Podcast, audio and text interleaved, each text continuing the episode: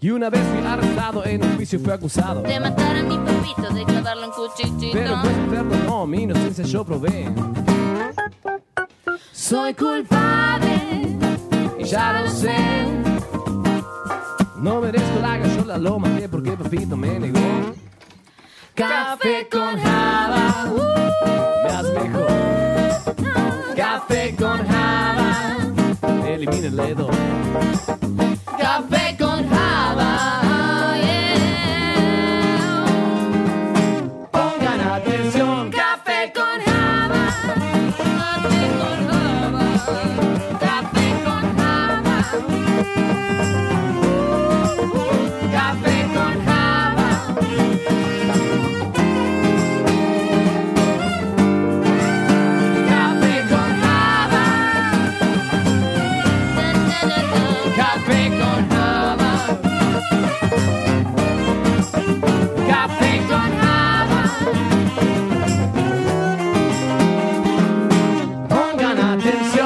Podcasts del Piola.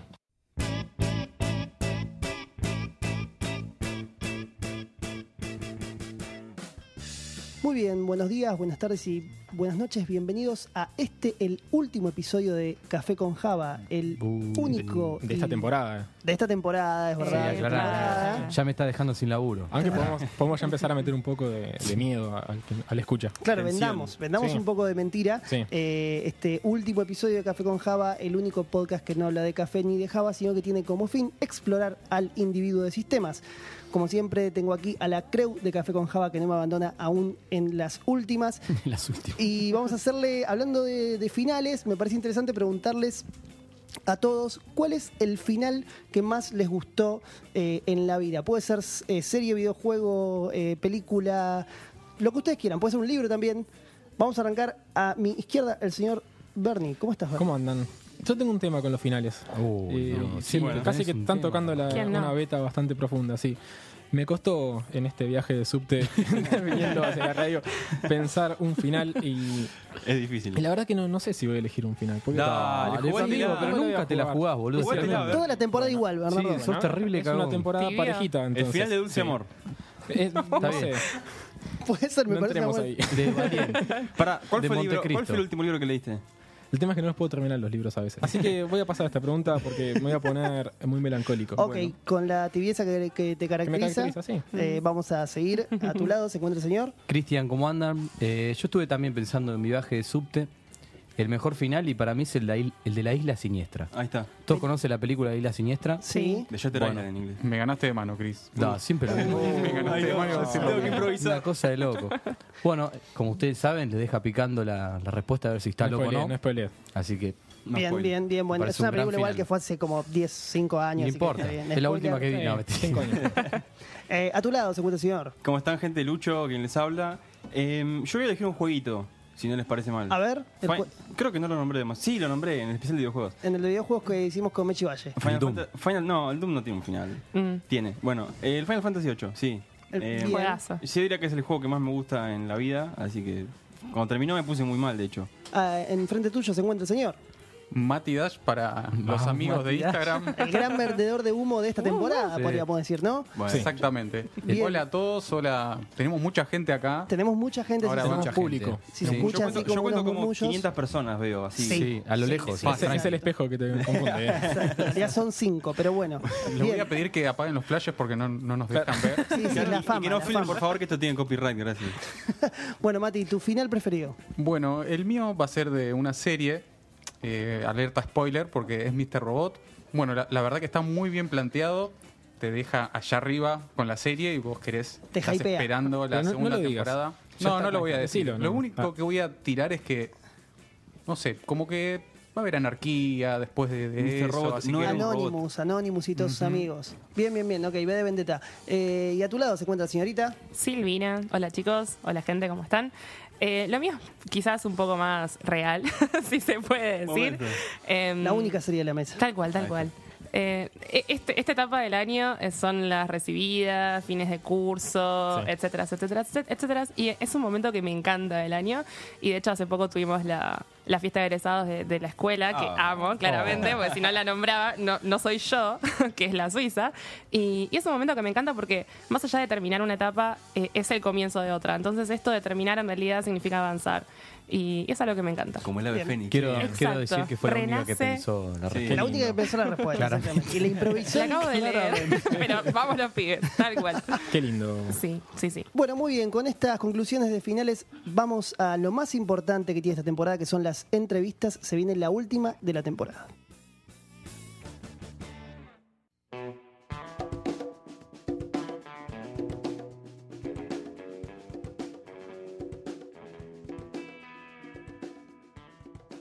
Bueno, bien, podemos decir que venís a hablar representando a El Gato y la Caja. Su nombre es Juan Manuel Garrido. Te dicen Juanma, Juama, Juan. Eh, Juanma, por una cuestión de molestia de ditongo, Ah. en decirlo, el ditongonante, Sí. molesta un poco y Me, me pareció fabuloso. saqué una URL para Sí. mi portfolio de aquella época. y quedó. ¿Y cuánta gente te dice Juanma a pesar de que vos le aclarás que no? El 97%. Excelente. Me gusta que lo tenga bien contado. Y sí, boludo, porque de eso venimos a hablar acá. Exacto. Eso es, ¿Qué es el gato y la caja? Contalo vos porque tal vez sos el más habilitado para hablar de esto. Definitivamente, ¿no? Que bueno, por lo menos el, Sí. el más ignorante, ¿no? Sé todo lo que no sé del Está gato. perfecto. Bueno, Sabes más eh, que nosotros. El gato es un colectivo, sobre todo, que intenta comunicar ciencia o la forma científica de ver el mundo con tanta gente como sea posible. Lo hacemos a través de tres grandes áreas o herramientas que tenemos, que son comunicación, investigación y diseño. Sí. De cada una hay cosas lindas para contar. Eh, pero sobre todo es una motivación, que es contar ciencia o tratar de transmitir esa idea de que la ciencia no es solamente un contenido, sino una forma de ver el mundo, una forma de interpelar la realidad porque creemos que cuanta más gente adopte esa, esa forma, aunque sea como una de las opciones con la que el mundo, uno de los filtros, Sí. eh, mejor va a ser para cada individuo y mejor va a ser para la forma de la construcción de la sociedad. Hoy por hoy decís que son una organización. ¿Cuánta gente más o menos Eso trabaja? sería, eso sería decir que estamos organizados. Somos un ¿No? colectivo. Claro. ¿Cuánta gente más o menos compone el colectivo de Eh, la caja? Depende mucho de cada área, depende Sí. mucho de cada proyecto. Es muy elástico. Hay proyectos que somos 3, 4, hay proyectos de 20 personas. Hacer investigación requiere equipos muy grandes. Hacer Claro. eh, comunicación en social media, hay un equipo en el sitio, hay otro equipo. eh, compartes en común, compartidas, pero ¿Trabajan como una cooperativa o cada uno está en su lugar? Es decir, van rotando de, de Claro, ¿Hay grupo roles o- definidos? Mira, es una pregunta re interesante. Em, leí ayer esto, con lo cual eh, no tengo- estoy flojo O sea, de papeles, no. ¿no? Pero eh, se está inventando la forma de relacionarnos todo el tiempo. Y nosotros nos parecemos más que nada a, a, mm, organizaciones colaborativas. Esto es un concepto que leí ayer de un, de un Sí. teórico del diseño. Bueno, yo vengo con este sesgo. Si acá estuviera sentado alguno de, de mis socios eh, físicos o Sí. biólogas o programadores, quien fuera, diría una cosa distinta también. Como siendo un colectivo tenemos estas miradas diferentes. Claro. Está bueno Mientras la voluntad está en claro, todo el resto va a ir variando. Sí, sí, el objetivo. Exacto. Eh, y nos parecemos más a una, una organización colaborativa porque es así, es elástico. Podés venir y participar un montón de un proyecto y que el siguiente no te interpele y no lo hagas, o lo haga otro equipo, o que vos cambies de rol y en un rol, en algún proyecto yo hago el diseño de la interfaz, en otro proyecto gestiono, en otro Claro. me toca subir una nota. Digo, hay de todo y por suerte cada vez hay más gente que hace más cosas y sobre todo con competencias muy diferentes, ¿no? Creo que uno de los lo más lindo y lo más problemático de la interdisciplina es que no está organizada. Claro. Claro. Que no hay una forma de hacerla porque se sienta gente muy diferente en la mesa. Entonces, ¿cómo haces que se hablen con un lenguaje en común? Eh, tal cual, una Además, física, ¿cómo, un cómo se llega a un, programador. obje- a un objetivo en definitiva, ¿no? Con Sí. tantas personas con visiones distintas y demás. Es que es un horizonte. Contagiar ciencia, Claro. ¿cuál es la forma de hacerlo? Eh, hay un montón de iniciativas no gato de las que puedo hablar que hacen de una forma excelente. Expedición Ciencia o el programa de, de la TV pública de, de Andrés y de Euge, Sí. la Liga de la Ciencia. Y hay un montón sí. de formas de hacerlo que tiene eh, particularidades diferentes, que le llega a un público distinto y son todas válidas. Tratamos de, de empujar como colectivo porque la visión es compartida. Claro. Además está buenísimo un poquito lo que contaste afuera del área de que vos siendo uno de los fundadores eh, no tenés ningún problema en, como contabas vos, subir cajas, estar al lado de los que te necesitan. Hacer y eso todo. demuestra un espíritu colaborativo re interesante. Es que me parece que lo que está bueno cuando se habla de algo colaborativo es que es horizontal. Exactamente. Al ser horizontal, justamente para que haya una organización como tal vez se conoce, la organización más conocida es vertical, es decir, alguien dice cómo se tienen que hacer las ¿Y cosas. de qué manera? ¿Qué tiempo? Mira, justo es, es medio mi tema, porque Sí. lo que es la arquitectura de cómo funcionamos lo suelo hacer yo, no, no es porque lo Sí. sepa, no tengo idea, la verdad, improvisado, he leído un montón. Te tocó. Pero una de las, de las compañías que más me llamó la atención, que es una empresa, digo, toca re- revisar de todos lados, es Valve, la empresa de, de Steam, De Steam. Ah, mira. que tiene una forma de organizarse, tiene un librito fantástico, que es un handbook, un PDF que te bajás, que es cuando vos llegás a Valve y empezás a trabajar, te dan el, el- el PDF ese, Sí. y cuentan que no tienen jerarquía. Que hay proyectos Claro. y los equipos se arman y se desarman ad hoc. O sea, vas, participas de eso, te vas, tenés objetivos y, y no tenés que cumplir ni horarios ni. Valve Pasión. Eso es fabuloso. Es el, es el trabajo por objetivos de verdad, ¿no? Claro, claro. Es, Sí, sí, sí, es sí. toda esa esencia. Y me suena algo bastante vanguardista. ¿Cuántos años hace que existe El Gato y la Caja como colectivo? Eh, Más o menos. Como marca, cinco años. Cinco años. Cinco años cumplimos ahora públicamente en enero, febrero, es donde lanzamos Twitter y sitio respectivamente, pero desde antes lo veníamos laburando. Claro. Eh, Y qué loco, porque parecen muchos más. Te lo digo de, de alguien que, que, bueno, Sí. que los conoce ustedes. Yo quizás no los conozco hace cinco años. mm, Aparecieron capaz en mi cabeza, si lo pienso, hace más o menos tres años. Eh, pero parecía que están en, en internet hace muchísimo más tiempo. Es como que Sí. realmente hay un sello ya de lo que es el gato y la caja y de cómo, Tal le, cual. y de cómo le habla, digamos, a, a su gente, por así Y también decirlo. la idea de que generan identidad, me parece. Eh, yo también creo que hace más o menos tres o cuatro años que los, los sigo eh, y digo, wow, qué, lindo cómo, cómo todo parece que funciona perfecto, al menos del lado de afuera. O sea, uno lo mira y dice, es todo, es, es como que todo cierra por todos lados y, y es, es muy interesante eso. Mira, tres cosas. La Sí. primera, gracias. De parte de todo el equipo, claro. Eh, la segunda es, a mí también me parece más de cinco años. Y la tercera es que no, no funciona perfecto ni a palos. Eh, hay muchísimo de equivocarnos y nos trajo hasta acá también. Y sí, No Bueno, del error, error. del error se aprende, ¿no? Mucho. Pero que- vos sabés que me, me suena lo que decís, me suena haberlo escuchado en otros grupos que funcionan parecido. En un momento hablé, por ejemplo, ¿se acuerdan del este editor de 3D? El Blender. Sí. Blender funciona, no sé si exactamente igual, no tengo los detalles, pero son de código abierto y tiene un poco esta filosofía de así todo horizontal, el que viene participa y se va. Y el tipo, el dueño de toda esta onda, el dueño no, pero el que lideraba todo, hablaba justamente de que muchas veces era un caos. Como Claro. que el, tipo, el objetivo estaba porque el, el, el objeto está, se ve, pero era un bardo, tipo, laburar ahí era un- claro. El caos está. Mucho de lo que pasa, por ejemplo, el área de investigación surge de. Eh, se nos acerca en su momento Fede Zimmerman, eh, estudiante de doctorado, no me acuerdo exactamente qué, de física, me parece, con, con Andrés, no es de física, ingeniería. Bien. Ingeniería. y con Andrés Riesnik, que hoy es nuestro director del área de investigación, Sí. y nos dicen, che, hice una app para calcular tiempos de respuesta en operaciones eh, de álgebra, para calcular cómo funciona nuestro cerebro cuando hacemos aritmética. Y nos muestra eso y, y nos dicen, toma datos fantástico, pero no sé si es muy amigable a los usuarios, por algún Sí. término. Y fue, ¿podemos hacer algo con esto? Dale, hagámoslo. Claro. Y le pusimos un poquito de nafta, ¿viste? Diseño acá, un poquito de branding, mejorar la comunicación ahí. Las herramientas que teníamos nosotros. No teníamos ningún programador en ese momento en el equipo, o algunos consultaban, pero no, no había nadie muy, muy adentro del core. Y en ese momento surgió esto. Y el área de investigación se abre por una falta de respeto de alguien que dijo que podíamos hacer eso. Algunas salen, otras no. Esa te cuento la que no es ilegal. Tal vez el primer desafío que tuvimos cuando pensamos cómo hacemos para que hablar del gato y la caja dentro del contexto de Café con Java, cuando nosotros venimos hablando de programación, de sistemas y cosas que tal vez son de alguna manera eh, tangenciales al gato y la caja. Y tal vez el punto que se nos ocurrió es que ustedes lo que hacen es divulgar ciencia. Y la primera pregunta es, ¿cómo hacen? O, o de dónde surgió la idea de vamos a, a divulgar ciencia, vamos a hacer que, esto- que algo que tal vez es tan duro como es la- el lenguaje de papers y de, de- vocabularios, claro, que muchas veces queda Súper técnico. Exacto, eh, que a veces incluso queda acotado ya por todos a que le pertenece solamente a los Claro. que están en esa. Si tenés muchos prerequisitos, Sí. ¿no? Tenés que saber matemáticas, física. Claro, y, pero eso, Ah, genera más una especie de, de idea colectiva, como bueno, la ciencia está allá arriba y es una cosa que está en un altar y que nosotros la vemos muy por, por arriba, o mejor dicho, por abajo. Y es una caja negra, además, ¿no? Exacto. No accedes a qué está Es que pasando ahí. incluso a veces hablar de la ciencia, eh, quien está tal vez del lado de la ciencia puede decir es un poco una herejía, porque no hay una sola ciencia. Eh, ¿Cómo fue el proceso de queremos bajar esto a- al lenguaje de que alguien lo entienda? Mira, hay varias puntas ahí para charlar que son muy ricas todas y creo que hay muchos contactos con, con programación como mundo general, del que tampoco sé mucho. Trabajo con, con muchos programadores. eh, eh, soy parte de un equipo de desarrollo que amo, fantástico. Les mando un beso muy grande.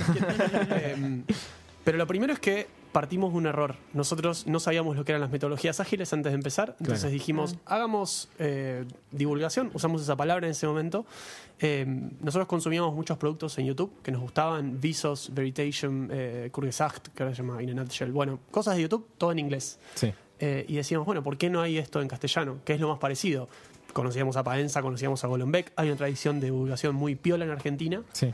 Pero faltaba algo que es ese paso que se dio en, el cambio de medio, en pasar a, Internet, que hasta internacionalmente se dejó de llamar divulgación y se empezó a llamar comunicación pública de ciencia.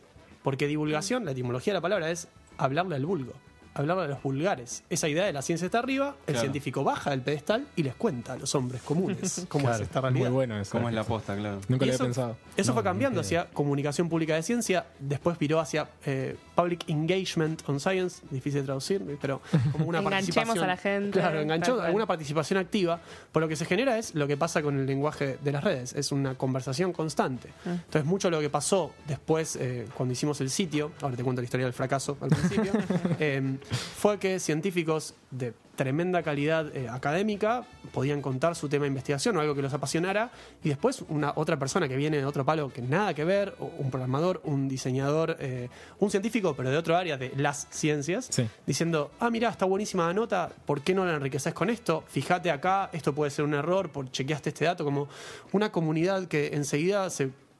se- Sí, empezó a crecer, se empezó a Y a tratar de- representar. Sí, a A retroalimentar. tratar de Bueno. Se mejorar. empezó a retroalimentar, claro. sí, y además con, con unos códigos muy piolas de construcción, ¿no? Como tratar de que siempre, o sea, también lo colectivo surge ahí, de que si vos tirás una, una piedra al agua y lo que vuelve es todo buena onda y mejoremos esto, es como, bueno, mejoremos esto, es un poco una responsabilidad. Claro, no te tocó ningún mala leche que te dijo, no, esto está mal, flaco, dedicate a otra cosa y ahí claramente. Ay, pero la comunidad, la verdad que son tantos los buena onda que el mala onda no, no- no llega. Claro, se disuelve. ¿Y cuál fue el fracaso, Juanma? Cuando empezamos, quisimos hacer YouTube. Dijimos, nosotros consumimos Claro. YouTube, hagamos YouTube. Bueno, nadie nos avisó que hacer YouTube es carísimo, dificilísimo, en tiempo. Obviamente, además, eh, lo empezamos con, con mis dos socios, Pablo y Facu, dos biólogos y un diseñador. No son las personas con más eh, Claro. inversión Expertes. disponible en el mundo. Podría ser un buen chiste, ¿no? Entran dos biólogos y un diseñador A un bar. a YouTube. Entran a un bar y fracasan en YouTube. ¿Qué pasó? Claro. Escribimos siete episodios, filmamos tres, editamos uno, Uf, claro. postprodujimos medio y dijimos, chicos, esto no puede tener La la, frecuencia que queríamos Claro. y empezamos con Twitter. Porque Twitter lo entendíamos, porque era barato. Claro. Rápido. Lo lindo fue que en esos eh, dos, tres meses de laburo, entre octubre y diciembre, em, generamos la marca, generamos la narrativa, entendimos por qué ponerle el gato, por qué era importante hacerlo. Todavía como un hobby, ¿no? Todavía con, con este desparpajo de querer hacerlo y poco más. Estaría bueno que expliquen por qué el gato y la caja. No, pero tenés que tener un físico, es física cuántica. Bueno, Es lunes, Es- me diste Es por el cerveza. tema de- Es por el gato de la caja de eh, Schrödinger. claro, Listo. está bien. El que, Que lo busquen en Google. Quédate con eso, ¿está? Que Bueno, lo busquen en Miren el Google, capítulo de Big Yo- Theory. yo me imaginaba de dónde venía, pero bueno, a lo mejor muchas personas no tienen ni Más la allá de, menor idea. de- de la explicación del fenómeno cuántico No, no, del gato de eso Schrödinger, no. hay una anécdota muy chiquita que es que eh, se estaba debatiendo en Copenhague eh, entre dos grandes posturas, la física cuántica, y de un lado estaba Einstein y del otro lado estaba Schrödinger. Y Schrödinger lo que hace es generar una pregunta. Claro. El experimento del gato de Schrödinger no tiene respuesta, es una pregunta extremadamente elegante y simple que eh, todavía, bueno, Einstein no pudo responder en ese momento. Entonces surgió de ahí, creo que con un poco de trabajo y mucha habilidad de narrativa, eh, que es mucho más importante hacerse una pregunta que, que satisfacerse con una respuesta, ¿no? Que es el Claro. gran espíritu de la ciencia. Y además, qué mejor que Excelente. hablar en internet de gatitos. Claro. Porque los gatitos son lo Te da mejor. popularidad. Tiene todo lo que quiere Un publicista. ¿Y cuáles fueron las primeras barreras que se encontraron ustedes cuando empezaron a justamente comunicar ciencia?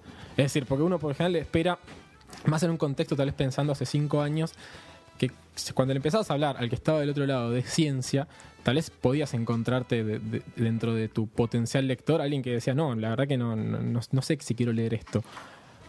Está buena la pregunta. La verdad, eh, no lo sé. O sea, como es eso, siempre hay un oficio de seguir buscando con qué conectar. Eso Claro. nunca se va a pagar porque hoy es distinto de ayer y, y Seguro. la- los intereses varían y hoy los gatitos y por ahí el año que viene son lemures y no vamos a cambiar el nombre, ¿viste? Pero hay que laburar. Eh, sí te puedo decir como grandes cambios de, de- de la visión que hubo.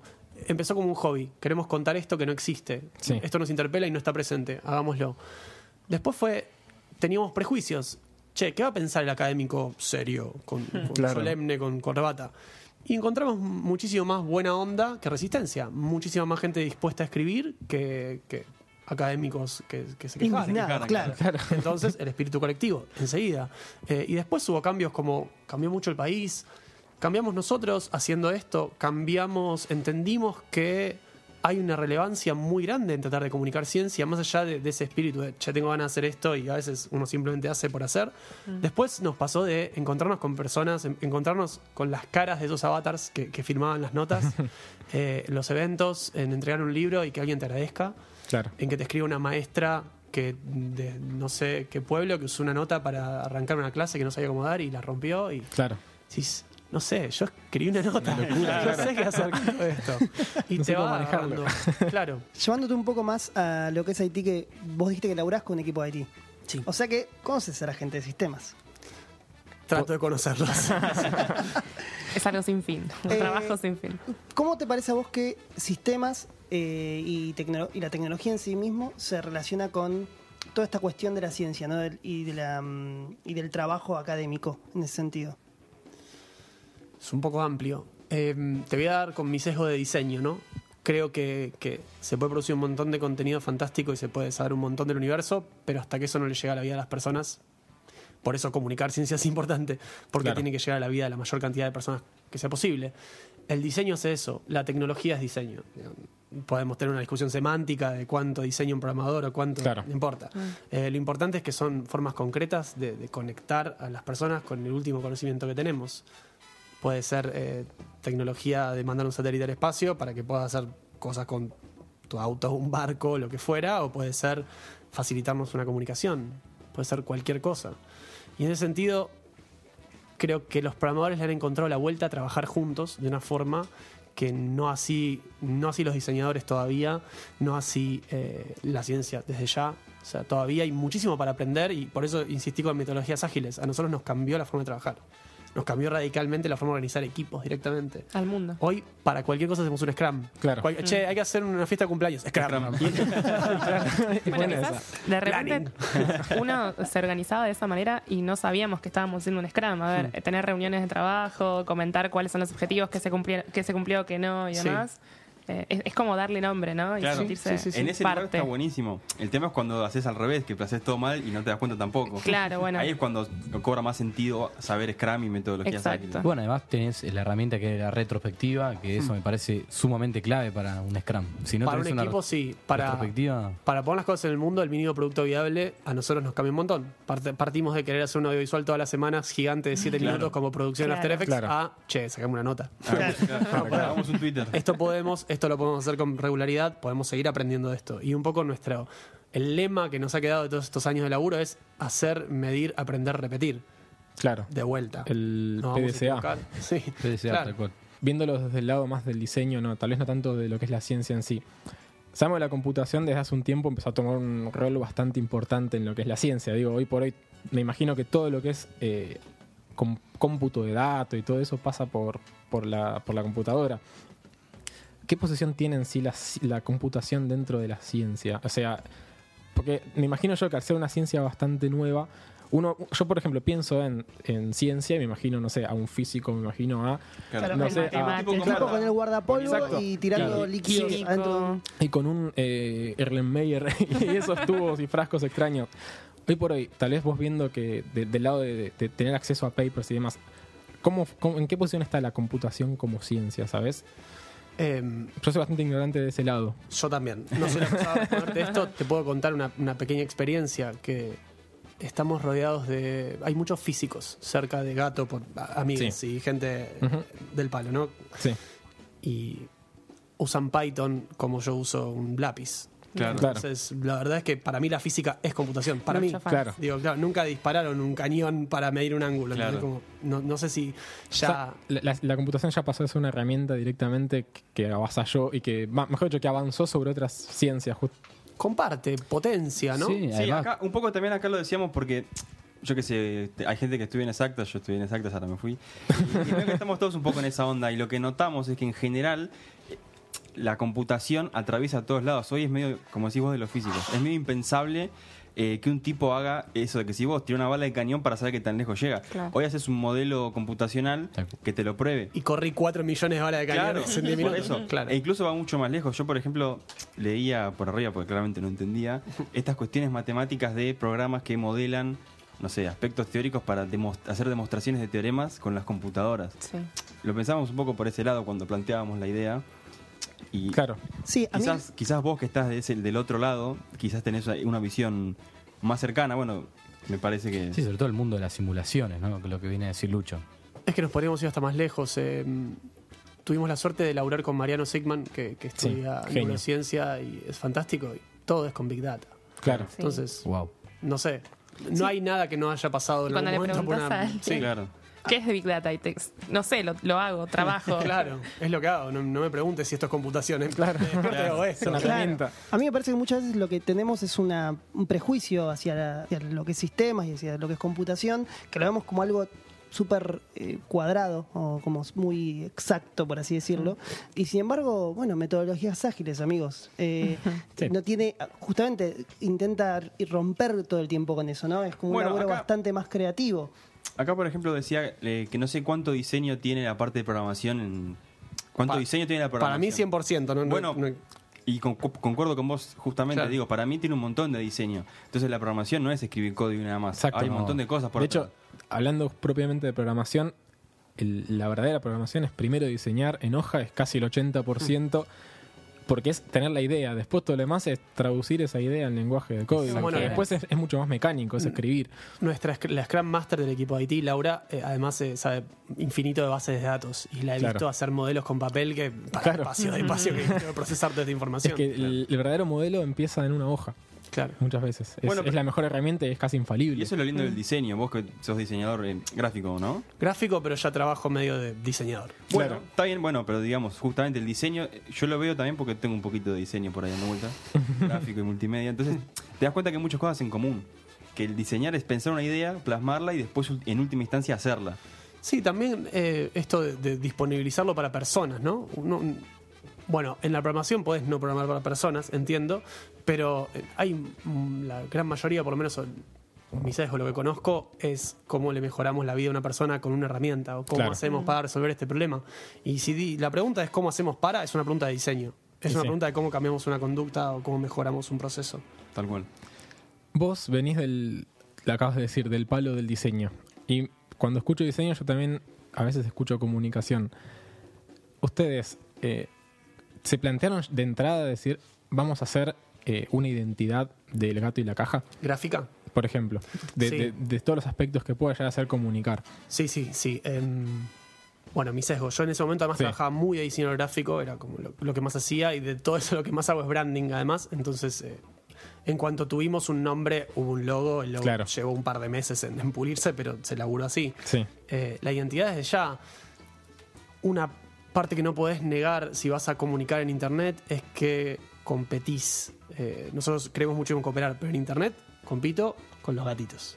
claro. Compito con el plato de comida de mi compañero de laburo y la tía que publicó un meme. Entonces, Y no solo eso, ¿no? Sino que, que, permanezcan. que permanezcan. Y competís con Adidas, ¿no? Se Claro. puede decir una marca, perdón. Sí, Sí, se puede, se puede, se puede. se puede. Compet- competís con ge- gente que le puede poner una torta arriba y Tal tiene Sí. mejor agencia del mundo. Entonces, yo que vengo a hablar acá, de, eh, no sé si el pan lactal lo ponemos adentro o afuera de la heladera, que fue una de nuestras primeras notas. eh, claro, ¿cómo compito con todo eso? Excelente. ¿Cómo hago para... eh, ¿Le va a importar a alguien esto todo para contar? claro. Che, física de partículas. Exacto. La semana del mundial. ¿Cómo la ven? Entonces tenés que recurrir a todo lo que tenés a mano, al arsenal de herramientas que tengas, ¿no? Me toca hablar de comunicación, me puedo explayar un poco más. De computación mm, no tengo esos, esos, esos datos, pero tenemos un equipo que hace eso. Cuando hacemos investigación recurrimos a todo. A, bueno, qué imagen le pongo, cuál es el mejor copy posible para eh, llegarle a más gente. Claro. Hacemos todas las preguntas que se pueden hacer, porque de vuelta, si el objetivo está explícito, que es llegarle a la mayor cantidad de gente posible, voy a usar cualquier herramienta para hacer eso. Tal cual. Claro. Porque y las herramientas que, perdón, los malos las usan. ¿no? Estamos todos de acuerdo. Totalmente. Los malos tienen ejércitos disponibles Las para hacer esto. Claro, entonces, eh, bueno, Sí, no, es, Usalo. es- son las reglas del juego, en definitiva. son las reglas del Tal juego. cual. Sí, y no hay un juicio moral sobre eso. El juicio es que si no lo haces, poco te quedas afuera. Claro. Tampoco hay muchas reglas, ¿no? Esto de libre albedrío, capaz. Sí, son esas, vi- viste que de la nada se generan sistemas y demás. Digo, evidentemente hoy por hoy se entiende que el chabón que Nike, por ejemplo, que pone plata, evidentemente va a aparecer en toda tu propaganda. Sí. Lo mismo con Adidas. Pero hay reglas. Las URLs tienen que ser amigables. Sí. Exacto. Claro. A ver, reglas va, va viendo. Y eso es una convención porque funciona. Y si funciona, se selecciona. Y si se selecciona, queda. Y lo usamos como si no hubiera reglas, pero están. Exacto. Con la gráfica pasa lo mismo, con las identidades pasa lo mismo. Son reglas más a partir de la costumbre, tal vez, Sí, y de que alguien probó, erró, volvió a probar, consiguió algo, entonces Sí, no voy a ah, hacer el esto- claro, Y no voy a, yo a- a, convención. a volver a intentar todo cuando ya alguien hizo el camino por Tal mí. cual. Pero eso es lo lindo de la interacción humana, creo que pasa todo el tiempo, pasa en otros aspectos como en las cuestiones legales, cuando tratamos el tema. Digo, de la nada, un grupo de cosas que se mueven, interaccionan, de repente tienen patrones de comportamiento común, Claro. a lo cual lo podés llamar reglas. Digo, pasa, pasa en la vida, pasa en Tal cual. Esos patrones. Pasan las mejores familias. pasa- y pasa en la- en- Esos patrones, creo que una de las cosas que cuando, cuando nos conocimos con los chicos, los chicos son biólogos, Facu y Pablo son, son biólogos, yo soy diseñador gráfico, estudiamos en facultades que son gemelas y vecinas y no nos conocíamos, nos conocimos por Twitter y bueno, eventualmente nos tomamos una birra y pegamos onda. Pero unas cosas que pasaban y los motivos que hicieron que empecemos a comunicar ciencia fue descubrirnos, eh, yo por ahí más nerd amateur, ¿no? sin, sin la formación, entendiendo que compartíamos muchos patrones en común. Eh, la comunicación se comporta como la, como la biología, como la vida. Claro. Se seleccionan patrones análogamente memes y genes y decís, che, ¿qué está pasando acá? ¿Qué onda con esto? Sí, sí, Y, hablar. cómo es que en la facultad de comunicación no se explica memética? ¿Me estás jodiendo? Es- es- Lo modelaron matemáticamente y no lo sabemos. ese tema tiene que llegar a, la- a las, a las escuelas en, en- En muy ya, ya tendría que haber llegado. Exacto. Bueno, pero también eh, creo que es lo que está pasando ahora. Eh, y era lo que hablábamos antes. Me parece que todo eso ahora se está empezando a pensar en que todo está comunicado de alguna, de alguna manera. Hay, hay un nexo entre todas esas cosas. Lo que pasa es que antes era como que era todo muy dividido. No, bueno, si sos un abogado, vos te vas a trabajar la comunicación solamente desde Sí. este lugar. Y hoy en día quizás un abogado versátil que justamente capaz que hasta sabe algo de programación y sabe, Sí. eh, no sé, estudió ciertas cuestiones de filosofía, tiene, una, tiene más herramientas a la hora de resolver un caso o analizar una situación. Justamente la versatilidad y la curiosidad es lo que a vos te da mayores aptitudes a la hora de enfocarte en lo que Sí. a vos te gusta hacer. ¿no? Claro, de O hecho hace poco tuvimos una charla de seguridad informática que le dio un abogado, que el tipo se había especializado en todo este tema de lo que es los vacíos legales de Internet, cuándo y dónde es un delito informático, y el tipo era abogado y se dedicó a esa rama en particular. Bueno, es que me parece que en general muchas ramas tienen entre sí muchas más cosas en común que lo que uno cree. Por ejemplo, hablabas de, biología y demás. En teoría de sistemas, lo que nosotros llamamos teoría general de sistemas, nació en la, en la biología. El quien declaró las bases de la, teoría general, de la teoría general de sistemas es un biólogo que en este momento no me acuerdo el nombre. Claro. Y a partir de ahí surgió todo lo que es un sistema. ¿Por qué? Porque el primer sistema que se observa es el de la naturaleza, Bueno. es, el- el- el- la- lo- es- es, digamos, la base de la ciencia, en sí, para- mirar para nuestro entorno. Para mí es la idea última de sistema. Digo, la idea de sistema aplica a cualquier concepto. Por eso los ingenieros en sistemas lo aplican la idea de sistema a la computación y los biólogos aplican la idea de sistema a seres vivos que interaccionan. Y los gráficos a una colección de signos o colores Claro. o tipografías que te dan una identidad. Y el diseño está ahí metido. Si el gato y la caja fuese una persona, ¿cómo sería? No vale decir un gato y una caja. Sí, sí, sí. Claro, un gato entre una caja. No vale decir No, eso. pero voy a usar la metáfora y es incierta. un poco porque es un colectivo y tiene Claro. ocho patas y doce brazos. Ese y- es un monstruo hermoso. Sí. multicolor. Es un monstruo. Em, no, no no hay una persona, y eso es re importante. La ciencia no es una persona, Claro. la computación no es una persona, el diseño mucho menos. Pasamos de una, de una gran etapa de pensar la historia y la innovación como grandes eh, hombres, además hombres, varones blancos, eh, bueno, que, que dominan y traen la innovación y la ponen arriba de la mesa. Oh, vine de Rubios mi menemistas. cueva, que la puse sí. acá. Creo que eso, Le molestó, no le gustó. eso ya murió un poco. Hermoso. Eso ya murió un poco de. Y ya murió. El que hacía ciencia, por ejemplo, Da Vinci, que era estaba allá arriba y nadie Claro. podía llegar a eso. Y ahora, para hacer ciencia, no, no vas a tener una persona que pueda hacer todo. Desde siempre, hasta Newton no decía parado el hombre de gigantes, él lo decía como Claro. una provocación, pero Sí. eso quedó y, y la verdad es así, N- nadie inventa nada, sobre todo en esta idea de- del diseño y también con, con un gran sesgo personal, pero el diseño divorciado del arte. No, el diseño gráfico no es hacer dibujitos. Eh, estamos aprendiendo, estamos, sabemos un montón de cosas de cómo operan los cerebros de las personas y, y sabemos un montón de cosas de cómo cambiar una actitud, de, de cambiar un, un comportamiento y es muy poderoso eso. Y- ¿Cómo convencer a alguien para que compre Claro, a mí en vez de pensamiento neurolingüístico. Eh, mira, sí, pero también cómo hacer que cuides mejor tu salud. Entonces, o tomes decisiones más informadas sobre algo. Entonces, eh, me parece que hay que tomarlo un poco más en serio y, y entenderlo como sabemos un montón, venimos sabiendo un montón, hay un montón de personas laburando en esto, usémoslo para lo mejor posible. Claro. Si no es esperar que llegue ese hombre eh, perfecto, blanco, eh, que, que resuelva el problema. Y no es así. Hay que cooperar y acumular todo el conocimiento posible de la humanidad para un pasito más Me, adelante. me gusta porque la respuesta fue más allá de lo que nosotros planteábamos. Queríamos, vos quer- queríamos que vos nos armes un chaboncito de. Yo quería zafar de eso. No, no, pero, Pero de hecho me gustó más. de hecho, creo que demostraste que hay, hay mucho más para decir. Digo, pensaste en un colectivo. Para mí, para, para cerrar un poco con esto de la comunicación y, y el gato y la caja, ah, siempre me hago esta pregunta. ¿Cómo hacen para eh, hablar de temas que quizás no son ni frívolos, ni, ne- necesariamente tienen que ver con la cultura pop, sin menospreciar al, al Lector. O, al, o al oyente o a, digamos, de donde, de donde venga, de claro, donde venga otro el, el material. Al público. Digo, para mí debe ser un desafío importante ese. Es, una, es un re desafío, es una gran pregunta, sobre todo para los editores de, de Claro. Gato. Em, yo te puedo contar cosas que, que vi desde mi rol por ahí, de, de leer las notas, mandarlas a ilustrar, eh, conseguir quién es la persona correcta para hablar esta idea. Em, no hay que menospreciar. No, Claro. se nota. Si sos condescendiente, se nota, Sí. te da paja, cerrás la ventana. Claro. Eh, si te toca hablar de un tema que es difícil, va a ser difícil. Bueno, pasemos por acá lo mejor que pueda, te lo voy a explicar. Digo, y también se sabe bastante de cómo es la mejor comunicación posible, ¿no? De pedagogía, sabemos Sí. eso también. Entonces, herramientas para tomar. ¿Cómo le explico a alguien un concepto ajeno? Bueno, eh, primero el ejemplo, después el concepto, después la terminología, no al revés. Eso Claro. sabemos. Entonces, dos o tres eh, trucos te voy llevando de la mano. Si hace falta una metáfora, una referencia pop, suma un meme cada tanto, Claro. un GIF, pero sobre todo, nunca te men- menospreciar. Al mismo tiempo de que algo que yo advierto como justamente el que está del otro lado del de la caja leyéndolos, es que ustedes no, no temen tal vez en tomar una posición respecto de lo que fuere. Es una posición política, al fin y al cabo no, no hablo de banderas políticas, sino una posición de, de determinadas temáticas que están sucediendo, sobre todo que, que intentan relacionarlo con lo que es la coyuntura de, de la comunidad en la que estamos.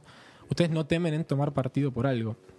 Y debe ser también un desafío el poder comunicar algo, incluso sabiendo que tomando partido por algo pueden llegar a encontrarse a alguien que va a sentirse afectado no solamente por cómo se lo están diciendo, sino porque lo que le están diciendo tal vez va en contra de sus Sí, convicciones. Y con la palabra convicción digo algo muy feo.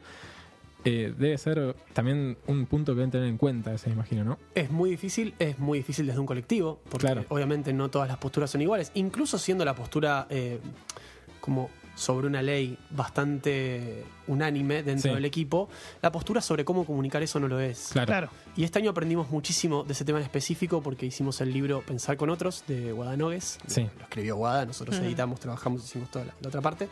Em, y aprendimos mucho sobre el tribalismo, sobre qué cosas te dejan afuera de inmediato, sobre cómo no tener una conversación. Y em, algo que es una evolución de gato que, que un poco nos enorgullece y también nos vemos muy distintos como personas, muy distin- distintos, distintas todos. Em, en una primera época confrontábamos mucho y no teníamos problema en, en bardear cosas que, que eran muy dispares o de otro tipo de pensamiento. Hoy lo miramos de otra forma. O sea, cada tanto se nos escapa uno. Claro, la primera carta que jugás en la respuesta no es ir a las trompadas de una. No, digamos. pero más allá Claro. de la respuesta es la provocación. Como ah, Bueno. ahora cada vez dejamos más eso. También creo que hay un, un- un espacio lógico de, bueno, empezamos eh, diciendo lo que queríamos decir y Claro. con, con mucha inocencia, con, con mucha... Casi con, con irresponsabilidad bien, ¿no? Como no sé en, en qué me estoy metiendo. A medida que te vas dando cuenta de la importancia, de a quién le hablas, de qué quieres lograr con eso. Claro. Te vas cuestionando todo el tiempo. Y ustedes también ponen el cuerpo, digamos, a cada cosa que hacen.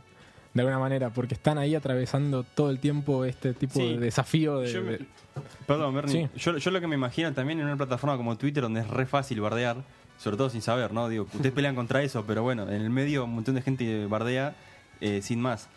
Y aparte tocan temas actuales que son polémicos porque hay opiniones muy separadas, ¿no? Muy, muy opuestas. Polarizadas. Polarizadas, ahí va. Eh, entonces digo, debe ser, debe ser fuerte, me imagino, en un primer momento enfrentarse a toda esa cuestión, que seguro que la siguen teniendo, yo creo. No creo que hayan perdido el tipo los haters que los bardean y dicen, eh, esto es cualquier cosa. Hay, sí, pero también eh, es muy difícil que te barden muy fuerte si invitas a la conversación. Claro. Y algo que hemos aprendido con el tiempo es a, está buena tu crítica, ¿qué harías vos? Claro. Y ante el que harías vos, y sobre todo el de que- gracias por tu crítica, es eh, se desarma. Porque, descolocan. Claro, o sea, Claro, porque el sin- que critica incluso un poco busca la pelea, Claro, busca la exactamente. respuesta. Haters gonna Haters hate, gonna hate, tal cual. ya. Pensé en sí, esa sí, frase. Sí, sí, tal cual. Claro, pero cuando invitas al diálogo, por ahí es, ah, no estaba tan en desacuerdo. Por ahí el párrafo 2 no me gusta. Bueno, Claro. mejoremos Listo. el párrafo 2 entre Claro. todos. Listo. vamos a- No creo que, que sea casual que el gato y la caja se vea bonito y que, que entres y, y sea algo todo estético y todo bello. ¿Crees que verse bien tal vez es el marketing que le faltó a la ciencia y que un poco a partir de eso es que ustedes encontraron esa beta para bajar un poco? Uh, qué difícil esa pregunta. Em, no sé si es bello necesariamente. Lo bello es una definición. eh, Subjetiva. Es un Sí, concepto un uno. estético, es filosófico, depende de quién lo analice, en qué época histórica. eh, me toca el sesgo ortiva. me toca a mí ahora, disculpen. Pero Tenía que salir. sí, pero sí la comunicación. Sí hacerlo seriamente. Claro. Eh, seriamente es cuando le pido a un- una amiga científica, che, el paper está increíble, pero las figuras, ponle un poquito más de onda. claro. Y va y le pone onda. Porque Claro. se da cuenta de la importancia. Porque también pasa que el científico no sabe de todo. Y al científico no le explican comunicación visual y no tiene por qué saberla. Entonces, cuando le acercas una herramienta de comunicación visual, también en gran medida, porque están en espíritu de aprender, intentando incorporar herramientas y llegarle a, a mayor cantidad de gente, es, dale, incorporemos esto. También está en cómo editas una nota, ¿no? Claro. Es un poco también el carácter casi sinérgico que tiene laburar en una comunidad y en un colectivo, me imagino yo, donde el que no sabe hacerlo seguramente va a haber alguien más que sepa cómo hacerlo y te, y te la puede dar el... falta. Y hacer, medir, aprender, repetir. Claro. Hay de todo, no todo ha funcionado, lo que no ha funcionado nos hizo más y lo que sí siguió. Claro. Y no todo es bello, también recurrimos a eh, como recursos de lo feo, si querés. Claro. El glitch, una nerdeada de diseño gráfico, pero glitch Sí. yo uso mucho en, en mi lenguaje particularmente porque me encanta. La verdad es un sesgo, me gusta el glitch y además me, gusta hablar de lo feo. El glitch es el error El error aceptado de alguna en manera. lenguaje, claro. Entonces decís, esto no es parte del lenguaje de lo bello hasta que se hace mainstream. Y ya prácticamente lo es porque lo usamos un montón de diseñadores. Claro. Sí. No, no es una genialidad, es simplemente un recurso más. Algo que nos, que nos pareció muy eh, atractivo también del gato y la caja es esta idea de que estando en una época donde todo tiende a lo digital y a, y a tener todo en el celular, ustedes optaron porque de alguna manera su trascendencia sea a libros. ¿Cómo, ¿Cómo surgió esa idea? La primera fue un poco un capricho. Fue en esta idea de, che, hagamos cosas. ¿Qué hay que hacer ahora? Eh, bueno, y hagamos un libro. Probemos. ¿Y cómo es un libro? No, bueno, en vez de escribir un libro de cero, agarremos lo que hay en el sitio, hagamos un, lindo compilado y hacemos un libro objeto. Explicarle a dos biólogos lo que es un libro objeto fue, fue una tarea. Eh, pero después de eso fue, bueno, ¿cómo lo hacemos? Va- lo hacemos por crowdfunding, porque obviamente no teníamos un Claro. peso, como todo.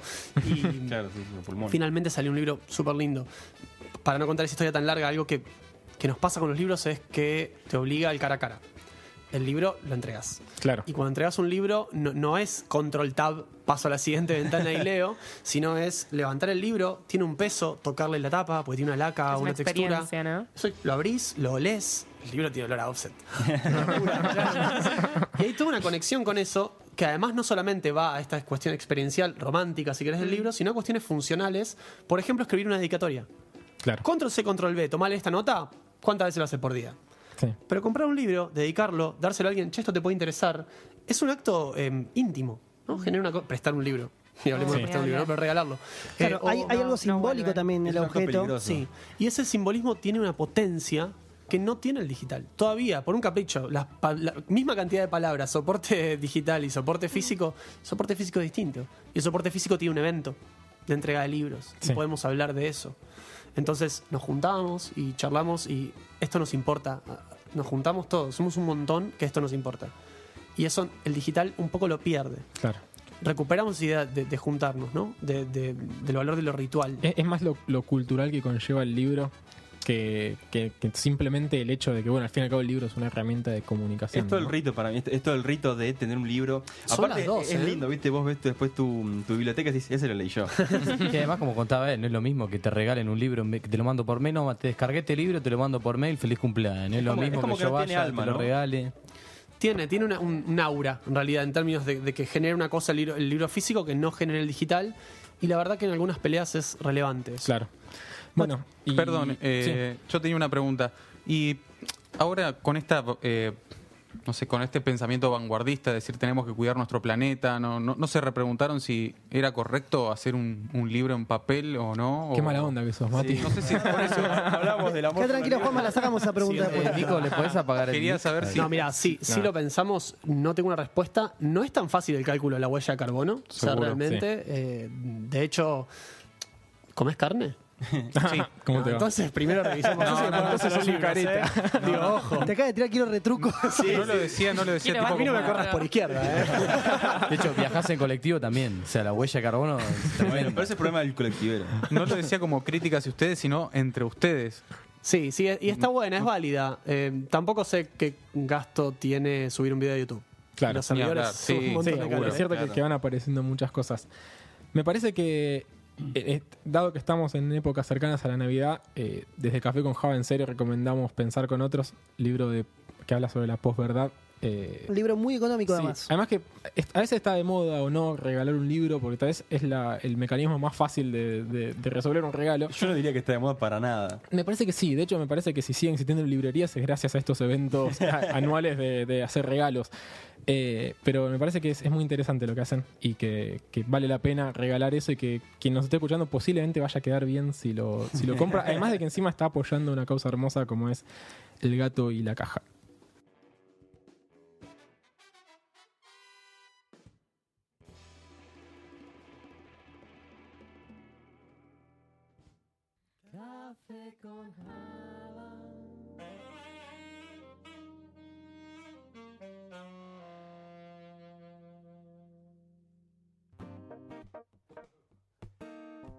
Eso fue la entrevista al gran Juanma de El Gato y la Caja que está acá con nosotros todavía. Y lo que vamos a hacer ahora es primero, Juanma, decinos un poco cuáles son las redes del Gato y la Caja, por si la gente tiene ganas de seguirlos, saber un poco qué trata todo lo que hacen. Elgatoylacaja.com, el sitio web que un poco nuclea todo. El Gato y la Caja en Facebook, en Twitter y en Instagram. Y síganos. Bien, perfecto. Maravilloso. Gatitos y caja de Like, cartón follow, por compartir. doquier. Eh, bueno, te cuento, Juanma, nosotros por lo general en este tercer bloque derribamos algún mito del área de sistemas, tecnología, informática, pero como es el cierre de temporada, lo que vamos a hacer es vamos a pedirle a estos oyentes que están acá participando, que la verdad que se portaron muy bien, Sí, pero muy calladitos. Sí. Para mí se clavaron alta siesta durante esta entrevista. Eh, Ya se pueden despertar, chicos. eh, vamos a pedirles que derriben mitos eh, que tengan ellos con respecto a Café con Java. Vamos a tener acá el primero porque si tiene que ir, eh, tiene ahí una persona dando vueltas afuera de la radio. El señor diga su nombre y escuela. Mi nombre es Julio y bueno, pasé por tres escuelas el último año. La última. Una técnica 25, una Manuel Belgrano número 9 y otra ET 35 en Villa Ballester. y mi pregunta es más, ¿no? Respecto a mi edad de 19 años, que siempre es el de los followers, etcétera, estadísticas. ¿Cuáles son las estadísticas de oyente de Café con Java, del gato y la caja? ¿Cómo, cómo se maneja el flujo de gente, etcétera? Un poco amplia la pregunta. Empezamos por Café con Java. ¿Quién quiere responder? Y esto va para los productores, ¿no? Bueno, ok, me encajaron a mí, perfecto. Eh, Sí, bien, subte dijiste los que números de, de Café con Java son lindos números. No, sé, o sea, si te digo, qué sé yo. Hablamos de millones siempre, ¿no? Exacto, hablamos de. Siempre con millones de, de, 0,000. re- de reproducciones. La verdad que el podcast, para el caso, es un formato que todavía cuesta un poco elaborar las estadísticas porque se habla de reproducciones y vos no tenés el dato certero si esa reproducción representa el 100% del contenido o una parte del contenido. O si fue un chino. Que, que en O es China un chino exactamente que tiene un bot cual. unos clics. Eh, bueno, sabemos que por lo menos 5 o 6 oyentes tenemos porque están ustedes acá. Eh, Yo era un pero, oyente, mm, La cota inferior existe. Silvi era un oyente de Café con Java. Así que no pierdan las esperanzas. Exacto. Eh, básicamente nosotros lo que hacemos es el promedio de reproducciones que tenemos, el- vemos en base a la cantidad de gente que nos escucha las dos, tres primeras semanas y decimos, bueno, acá hay un estimativo de... Y después, bueno, lo, lo de las reproducciones lo estamos intentando ahí, estamos viendo cómo lo, cómo lo, lo trabajamos. Sin embargo, si te digo, no sé si en algún momento te dejan de hacer un producto que genere contenido, mi, mi, mi recomendación es generar una comunidad, es lo más importante. Claro. Ese feedback está bueno. Muy bien, próxima pregunta. Bueno, soy Magalí, estudio en la UTN, Hola, Ingeniería en Sistemas, y mi pregunta era quién tuvo la idea de ponerle al podcast Café con Java y por qué. Es interesante. Eh, la verdad que fue hace como un año y dos Sí. años casi, Y- podríamos decir. Sí. No, menos. No, Fue el año pasado. menos, ¿no? El año pasado, el año pasado. El año pasado. En abril, en abril arrancamos a grabar. Sí, Exacto, pero fue el del año pasado, pasado. Me parece que, que sonó, no sé quién habrá sido el primero que, que tiró café con Java. Creo que fue Lucho. Lucho, Lucho, venía laburando. Creo que fue Lucho. Con Lucho laburamos en el equipo. de Merecen más regalías por eso. Sí, de hecho. De hecho, mira, me queda un culito de la birra. Claro, ahí está. Merezco más Cobrate, que el por 0% favor. que estoy recibiendo. No, pero a ver, en realidad, particularmente a mí me pasa que el café es como la droga que nadie dice. Entonces, muchas de mis redes sociales, todas muy tristes, Sí. Mm. empiezan con café. De hecho, allá por el 2012, no sé, había hecho un grupo de Google que no existe más, no me acuerdo el nombre que tenía. Se llamaba El Café de las 10. Bien, sí, yo me acuerdo buenísimo. que para, para y no está patentado, así que no lo usen. bien, Bastante pa- pendiente, pendiente, Sí. pendiente. Pero bueno, digo, la, la cosa fue de los cuatro igual. Nos juntamos sí, la- saltó. Estamos tomando café. No, estamos tomando cerveza. estamos- Estamos- estamos tomando pero estábamos en una cerveza, cafetería. Claro, ahí Ahí está. C-A-C-E. Exactamente. No, bueno, pero estamos en una cafetería y lo dejaba fue natural porque la mitad del grupo, que éramos los cuatro originalmente, eh, Laburamos de la claro. Java. Entonces surgió. Sí, sí, fue medio. Fue un brainstorming. Fue bastante suerte. Y entendimos te el diría. punch que iba a tener el nombre. Exacto, Sí, además exacto. es un lenguaje más o menos popular, Java. Les cuento la, la anécdota del programa. Inicialmente iba a ser un programa de radio que iba a contar historias de amor tétricas de la gente del sistema. Después terminó, de- divinió en esta cosa, pero esta fue el. Es medio la- tétrico a veces también. Sí, a veces es un poco tétrico. Lo Bueno, seguimos con la próxima pregunta. Bueno, yo soy Eugenia, estudio seguridad informática en educación IT y les quería preguntar por qué programación y por qué no microinformática o seguridad informática. ¿Por qué eligieron programación? ¿En qué momento dijeron, bueno, el coding es lo mío? Y básicamente la mayoría venimos de un colegio técnico y que la especialidad es directamente programación. O sea, salimos Sí. programando siendo cuasi programadores, solamente nos faltaba la experiencia laboral, por así decirlo. Y de hecho la mayoría de nosotros las, las primeras experiencias fueron programando y hace 5 o 6 años que estamos programando igual. Vos fuiste un suertudo, Cris, porque para mí no fue una elección para nada, ¿eh? Para mí la, la vida, lo digo en serio, ¿eh? Para mí la vida me puso en este lugar. o más bien, no en este lugar, ahora no, pero digo, en el momento que salí del secundario, mismo el secundario, y el primer, mi primer carrera, digamos, fue como un eh, automático, fue, no, no fue pensado, realmente no lo fue.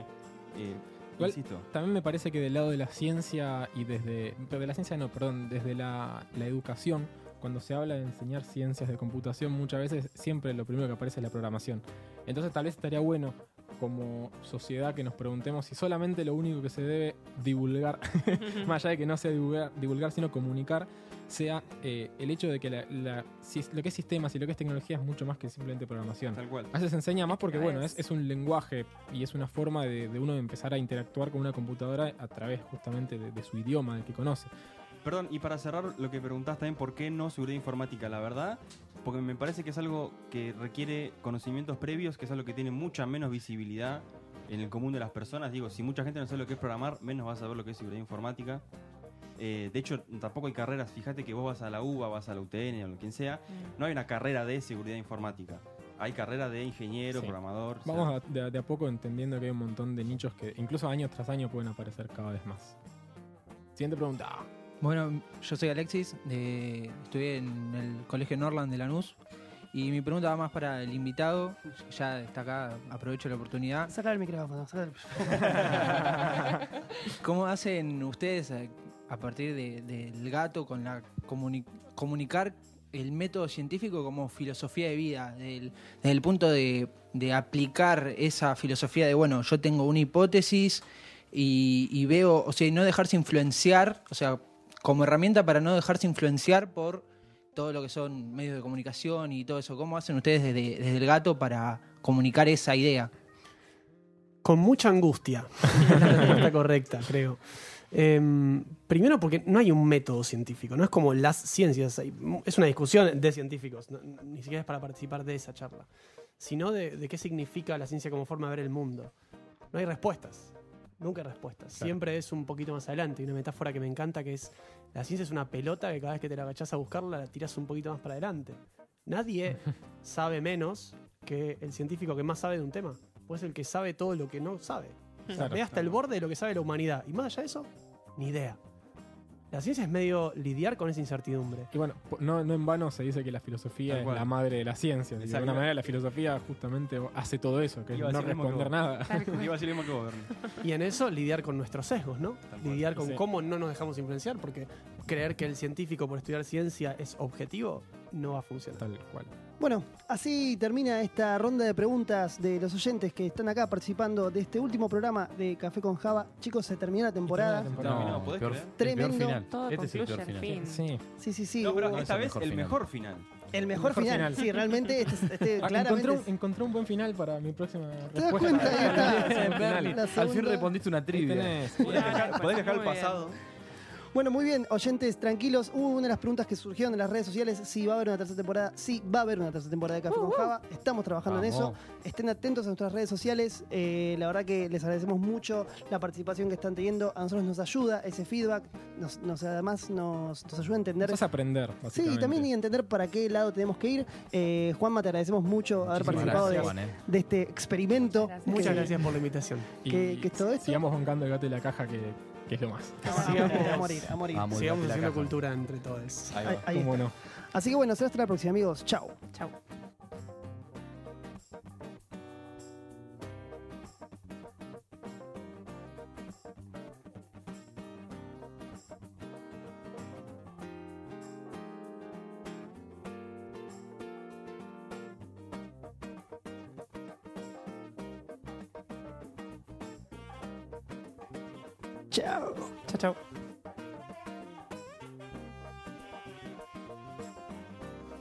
Con Java está conformado por Mechi Valle, Bernie Pau, Federico Rusconi, Matías Aristimuño, Luciano Puello y Christian Breitman. Si te gusta lo que hacemos, recomendanos. Eso nos ayuda un montón. Y si querés estar al tanto de todas las novedades del universo CCJ, seguinos en nuestras redes sociales. En todas somos arroba café con Javapod. Agradecemos con todo nuestro corazón a los amigos de Cultural Bombing por la cortesía de hacer la hermosa versión del tema de apertura de este podcast.